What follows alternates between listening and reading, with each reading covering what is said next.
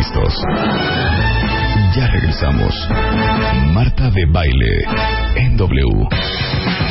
12.33 de la mañana en W Radio. The Rockstar Love. Ah, Mario Guerra, Ahora sí, ahora sí ya se armaron. Éxito en la caravana de Mario Guerra. No, ahora sí pónganse serias y alineadas. Ricky y Mario. Porque tenemos media hora para hablar de cuatro patrones que desgarran Venga. la relación. Cuatro patrones que desgarran. Y justamente esto me viene la idea de, de a partir de la caravana, cuando una mujer se levanta y dice, eh, ¿qué puedo hacer para confiar en mi marido? Me engañó, pero siento que no puedo confiar en él. Claro. Y entonces, eh, de entre las preguntas que hicieron ahí y entre cosas que van pasando en el consultorio, pues sí, hay cuatro patrones que pueden desgarrar una relación. Cuatro patrones de comportamiento y reacción. Y el primero es la desconfianza. Des- no confiar en la pareja. Uf, eso está cañón. ¿Qué es la desconfianza? Es creer que la pareja siempre oculta algo, que no es honesto, que no es consistente, que no es confiable si le encargo algo, que no va a estar presente cuando más lo necesito, te- temer que en cualquier momento se va a ir o se va a aprovechar de mí, va a sacar ventaja, Claro. no confiar en sus valores como persona o no sentirnos libres de expresar lo que sentimos por temor a la reacción que la persona pueda tener. O sea, entonces, lo primero que le va a dar en la torre a tu relación es una de dos. O que tú no seas una persona confiable en tu relación de pareja, Exacto. o si tú no confías en tu pareja. Que no confíes en tu pareja, porque a veces hay cosas que pasan, ¿no? Una infidelidad, de pronto mentiras, y dices, bueno, tengo razones para desconfiar, pero a veces no. Y como dice esta señora en la caravana, bueno, ya tengo un rato que mi marido sí es cierto que me engañó, pero ya tiene rato que se porta bien, que está cumpliendo los acuerdos, que hizo cambios de conducta. Vamos, que ya no lo está haciendo. Y entonces cuando te enteras que ya el problema de la desconfianza no es un problema de la relación, sino un problema de la persona.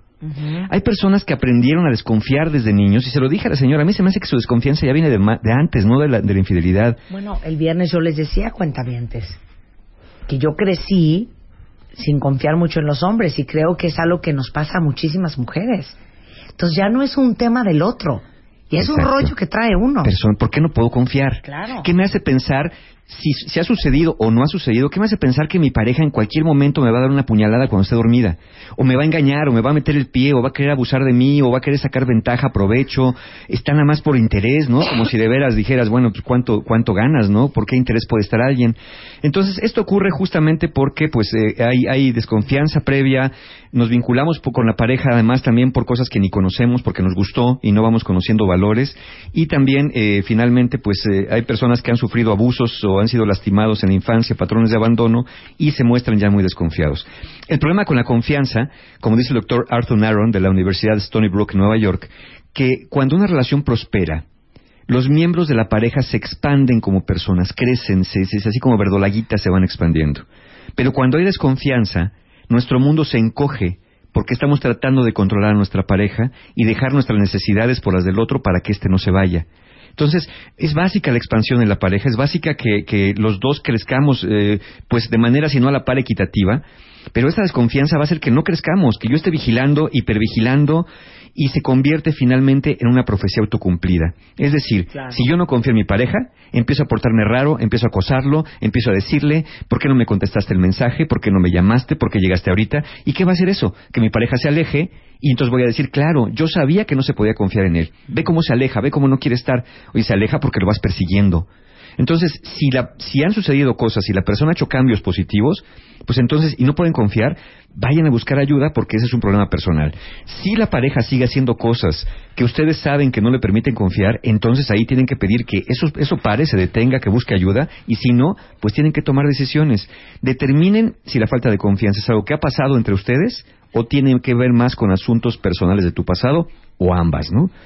Y eh, establezcan nuevos acuerdos, nuevos límites y no puedes, recuerdan, esto es bien importante, tú no puedes hacer que tu pareja cambie.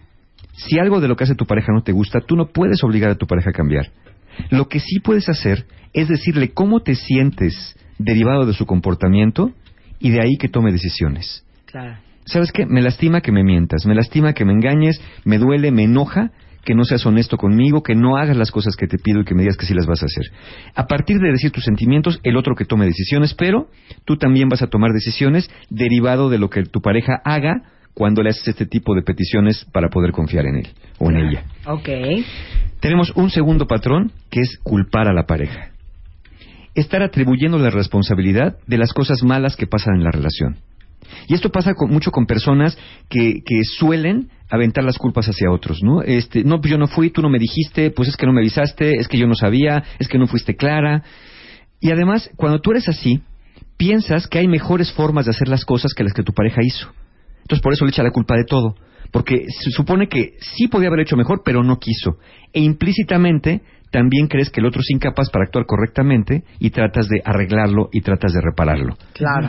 ¿Por qué hacemos esto? Porque cuando algo nos sale mal, buscamos la causa de esa, de esa cosa que salió mal para poder aprender de ella o corregirla.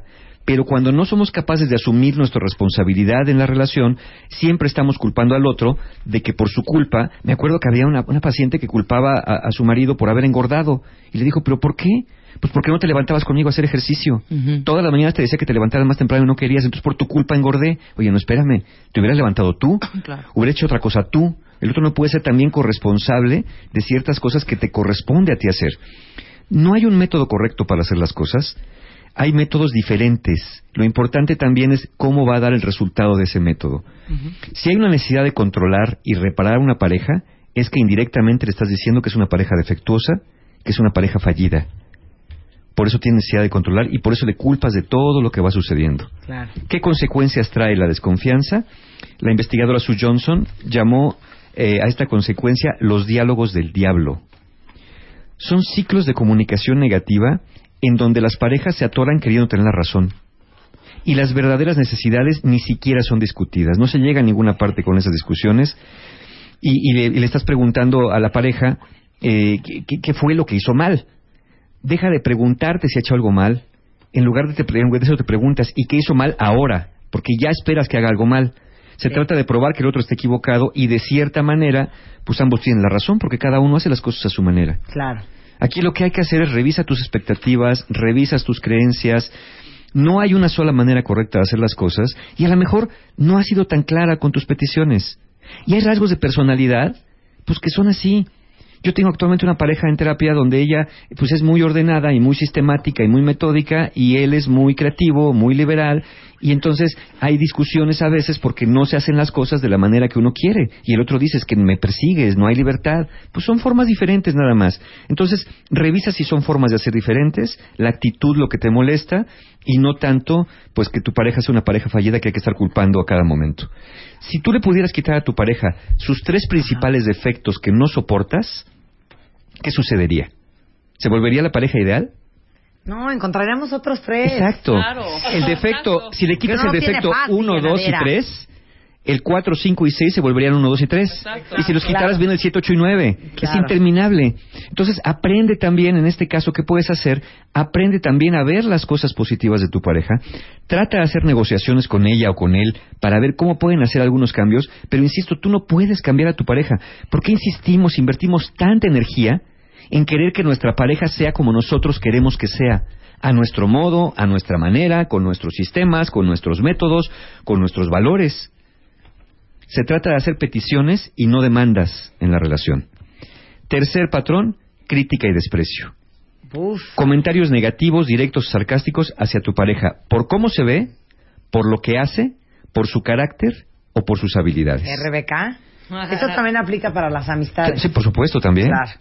Entonces, es un comportamiento que generalmente es aprendido en la familia de origen. Claro. o de personas narcisistas que como tienen miedo a la intimidad, entonces lo que buscan es encontrarle defectos a la pareja para decir, ya ves por qué me voy, por qué eres así. Pero realmente están haciendo una evitación de, de la intimidad y buscan pretextos para dejar a la pareja. El resentimiento también puede ser una fuente de críticas y desprecio. Si ha habido problemas en la relación, donde la relación no se ha llevado bien, al tiempo surgen estos críticas, comentarios, porque es una manera como de venganza, de alguna manera. Y les digo una cosa, miren, hay una de dos, Mario. Hay parejas tan maravillosas que como en su vida te critican, ever, ever, ever, uno jura que uno es perfecta. Y hay parejas que te critican tanto que juras que eres 20 veces menos perfecta de lo que realmente eres. Claro, porque justamente las críticas y el desprecio lastiman la confianza y dañan la autoestima. La persona acaba creyéndose un poco esa Y inhabilidad. juras que sí estás hecho una vaca y juras que si eres una imbécil y si juras que eres el más estúpido y si juras que no sabes hacer nada bien, te la acabas creyendo. Sí, John Gottman del, del Instituto de la Pareja en la Universidad de Washington dice que la crítica y el desprecio son los más confiables predictores del fin de una relación, si se dan de manera sistemática, sin ninguna reparación. ¿Qué se hace con la crítica y el desprecio? Se trata de buscar ayuda profesional y que no veas tanto lo que no te gusta de tu pareja, sino observa cuál es tu manera de reaccionar ante lo que no te gusta de tu pareja. Es el verdadero problema. Todos tenemos defectos y debilidades y todos cometemos errores.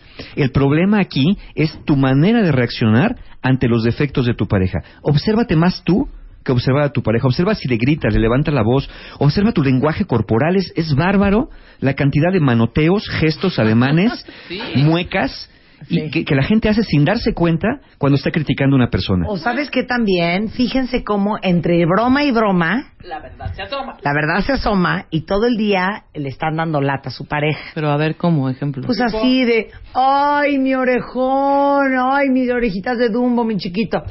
O sea, desde eso que suena muy No, o chistoso. sea, cuando, ay, mi taradito, ¿no? Ay, mi taradito. Oye, ahí están lonjitas, lonjitas. nalgas, ven para acá. Y su celulitis. Panzoncita, panzoncita. Y su celulitis, ¿quién la quiere con su celulitis? Ay, no. ¿No? O sea, espérame.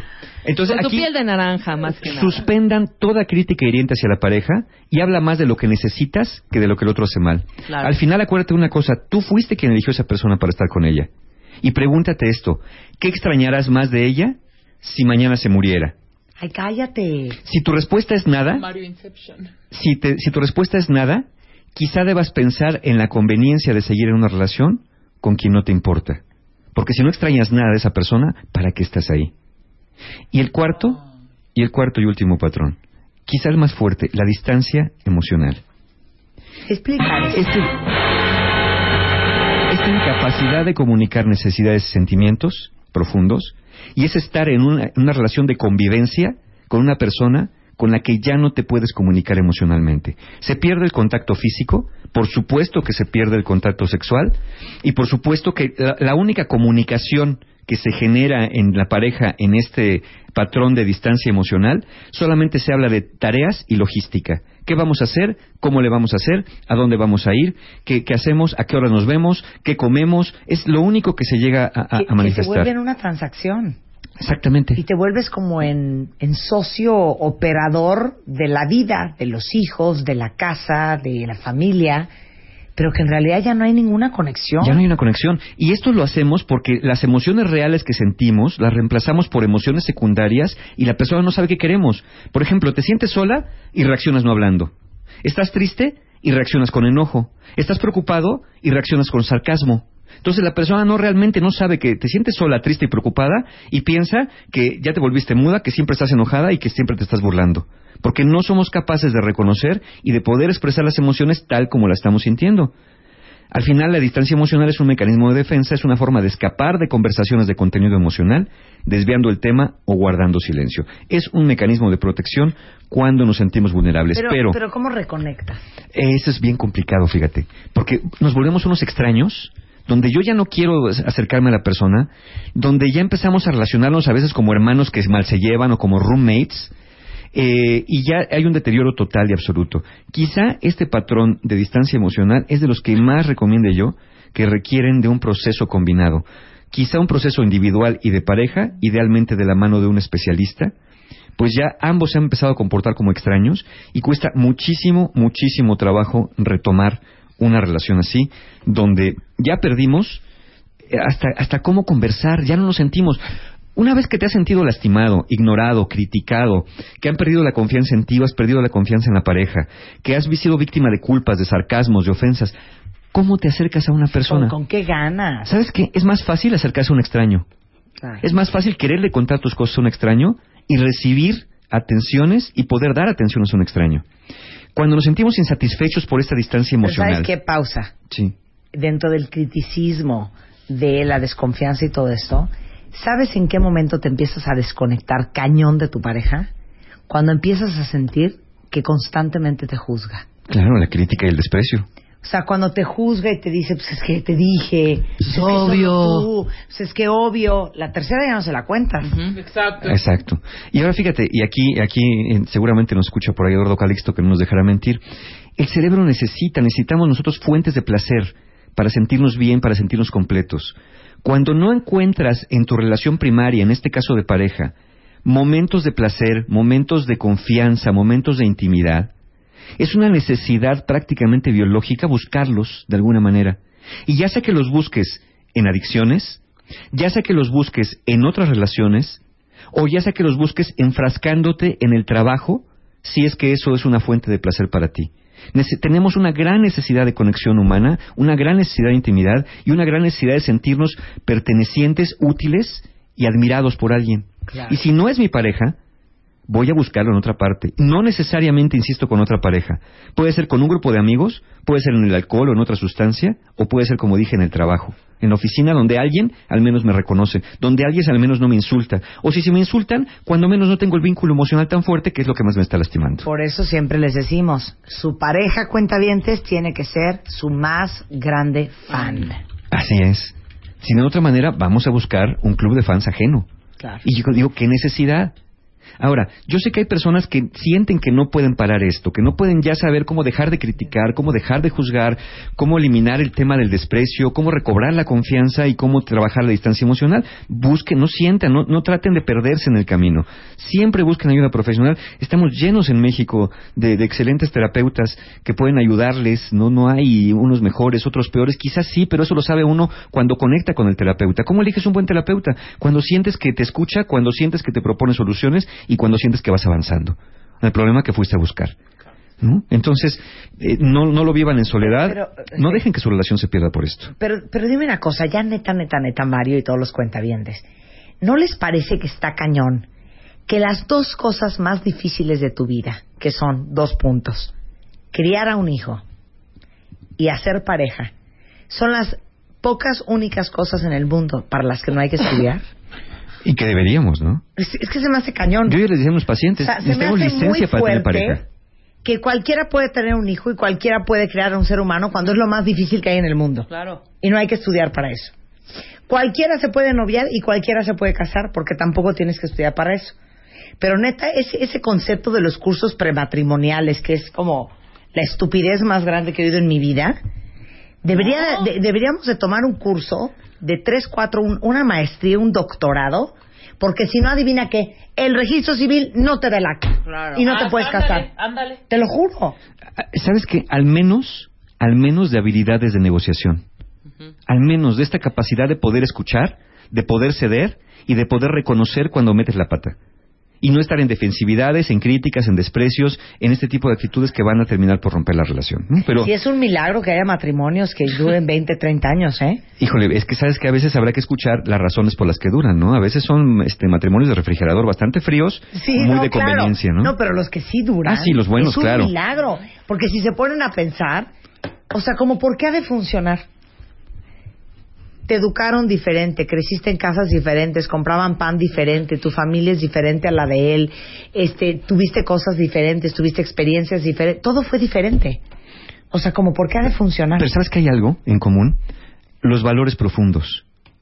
Responsabilidad, lealtad, honestidad, honradez, amor, aprecio, el lugar que le das a la pareja. Son parejas que regularmente suelen darse un lugar muy parecido el uno al otro y que es un lugar preponderante en la relación. Nada por delante de la pareja. Pero por eso decimos en el programa siempre, olvídense de encontrar la pareja perfecta. Pónganse a chambear en ser ustedes la pareja perfecta. Es más fácil tener hijos que ser padre y es más fácil tener una pareja que ser una buena pareja. A Tener hijos vez. es más fácil tener hijos que ser padre. Y es más fácil tener una pareja que ser una buena pareja. Cualquiera puede tener una pareja, pero no cualquiera es una buena pareja. Cualquiera puede tener hijos, si nada más se necesita un rato de, de, de algo. Pero ser padre es muy diferente a tener hijos, Sí. porque eso implica una inversión de vida. Igual ser una pareja es una inversión de vida. Y si queremos, ¿no? Digo, aquí tampoco están obligados a, a hacer lo que no quieren ser, pero sería muy triste que no puedan ser aquello que buscan simplemente por estar esperando que ocurra un milagro, que les haga justicia a la revolución, o que venga la vida a cambiarles la infancia, a cambiarles la historia personal para que puedan empezar a ser personas distintas. ¿no? Creo que aquí cada uno tiene que asumir la responsabilidad y saber que si yo no estoy pudiendo, yo soy el que necesita ayuda. Dejen de mandar a sus parejas a terapia. Vayan ustedes. Dejen de mandar a las parejas a, ver, nunca terapia. hemos hablado de esto, nada más rápido, rápido, rápido. Tengo que hacer una confesión. Yo no soy fan de la terapia de pareja. Yo soy fan de la terapia individual. Precisamente por eso que hablas tú. Dejen de estar mandando a su pareja a, la, a tra- a terapia. Vayan ustedes. Porque si ustedes cambian, va a cambiar la situación. Para bien o para mal, ¿eh? Exacto. Pero siempre es para bien. Y mis pacientes, mis pacientes de terapia de pareja lo saben bien y no me dejarán mentir. Invariablemente los veo por separado primero. Y después al final nos juntamos los tres. Pero al principio, siempre, siempre los veo por que separado. Si no, la terapia de pareja, si no estás en las manos de un picudazo, se acaba en un foro civilizado para insultarte. Claro. ¿Estás de acuerdo? Sí, sí, es muy complicada. Es muy complicada. No me estás Pero, dando no, sí, no. ¿Sabes Sí, qué pasa? para enterarte de cosas al que, ni principio- sabías de tu Sí, pareja al y que le molestó toda la vida. Lo que Sí. encuentro son problemas personales que se trabajan en sesiones individuales para poder después trabajar ya en pareja con problemas que son de relación, que ya son básicamente estrategias de comunicación, estrategias para salir adelante de los problemas. Pero los problemas fundamentales son de la persona. No surgen a partir de la relación. ¿no? Claro. Púlanse, mis chiquillos, Ah, púlanse. Háganse responsables. Y bueno, les aviso, ya solamente tenemos, a- ahorita me, siempre les pido que me manden 10 minutos antes, solo tenemos 20 lugares ya para el taller Aprender de la Pérdida, para que aprendan a soltar, para que trabajen pérdidas, no solamente por muertes, separaciones, divorcios, pérdida del trabajo, una mascota, una relación. Aprender de la pérdida, solamente nos quedan 20 lugares al día de hoy. En informes, pues entren a la página encuentrohumano.com o manden correo a talleres y también a partir de hoy, porque esos 20 lugares se van ya seguramente en un rato, ya empezamos la venta para el taller de Fortaleciendo tu Autoestima. Este taller, por primera vez, va a ser sumamente reducido las personas que hay en otros talleres va a ser menos de una tercera parte de la capacidad porque queremos trabajar la autoestima a fondo de las personas que van. Entonces, reforzar tu autoestima, empieza la venta, la preventa a partir de hoy y 20 lugares para el taller Aprender de la Pérdida. Acuérdense que pueden pagar con tarjeta de crédito y diferir sus pagos a tres meses sin intereses por PayPal. ¿A dónde llamamos?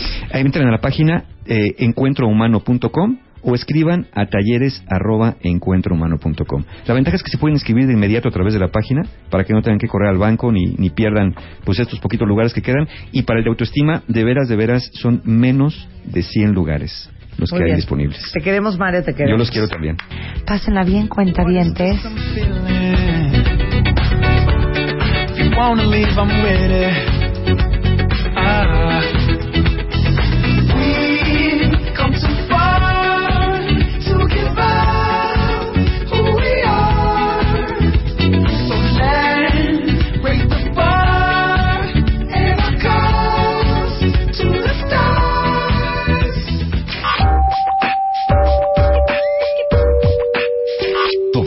Radio.